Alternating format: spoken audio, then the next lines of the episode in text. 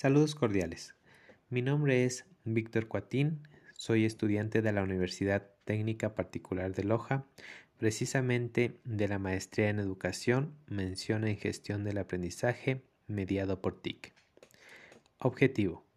Crear aprendizajes dinámicos e interactivos para complementar el proceso de enseñanza-aprendizaje de los estudiantes, facilitar el trabajo en equipo y el cultivo de las actitudes sociales. Tema.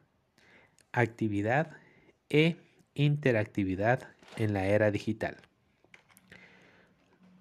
Los estudiosos explican que las personas aprenden unos de otros consecuentemente. Las tecnologías de la información y comunicación son herramientas potentes para generar diálogo, trabajo compartido, colaboración, generación de culturas colectivas, etc. En estos nuevos escenarios llama la atención que cada vez más el desarrollo tecnológico por medio de aplicaciones específicas determinan dos comportamientos claros, especialmente en los jóvenes o usuarios de redes sociales. Una es la de los consumidores de información, es decir, quienes son observadores de lo que sucede en el mundo de la Internet, y otro de los prosumidores, es decir, quienes producen contenido, lo procesan y divulgan posteriormente. Como menciona López y Rodríguez Castro en el año 2019, la adaptación de las personas a este proceso de convergencia digital es cada vez mayor lo que conlleva el planteamiento ético y jurídico del uso de la Internet. Como decíamos, esta es una de las competencias digitales tanto para el docente como para el estudiante.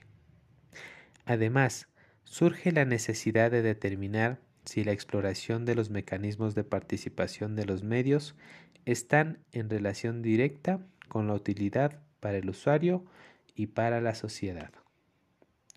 Según el artículo Reflexiones y perspectivas sobre los usos de las redes sociales en educación, un estudio de caso en Quito, Ecuador. Dice, es importante destacar que esta investigación vio como favorable el potenciar el proceso de educación sustentado en herramientas como las redes sociales por dos factores. El primero, que tiene que ver con condiciones de infraestructura tecnológica, ya que en Ecuador, según estudios del Mintel en el año 2015, el 52,45% dispone de un computador en el hogar y el resto de la población que corresponde al 47,58%, si bien es cierto, no cuenta con condiciones de conectividad. Al menos tienen accesibilidad a la red Internet a partir de lugares comunes donde se cuenta con este servicio. El segundo factor que favorece el replantear el esquema educativo a partir de las redes sociales es que estas herramientas son bien manejados por los estudiantes jóvenes usuarios de medios, lo que está de acuerdo con la investigación de Medina, Lajuns y Torres en el año 2018 quienes concluyen que la percepción de los estudiantes acerca del uso de recursos tecnológicos como las redes sociales es que es interesante, divertido, fácil y concreto. Y que investiga sobre estas opiniones según los estudios sobre el estado de la investigación. En estos aspectos es importante por la combinación de componentes cognitivos y emocionales que tienen relación con la predisposición al aprendizaje. Por otro lado, se pudo establecer que el 99% de informantes cuenta con un computador en sus casas, lo cual permite, dentro de otras actividades, emplearlo para el entretenimiento y educación. Dentro de los informantes que cuentan con computador en sus casas, el 52% menciona que cuenta con un computador en sus habitaciones.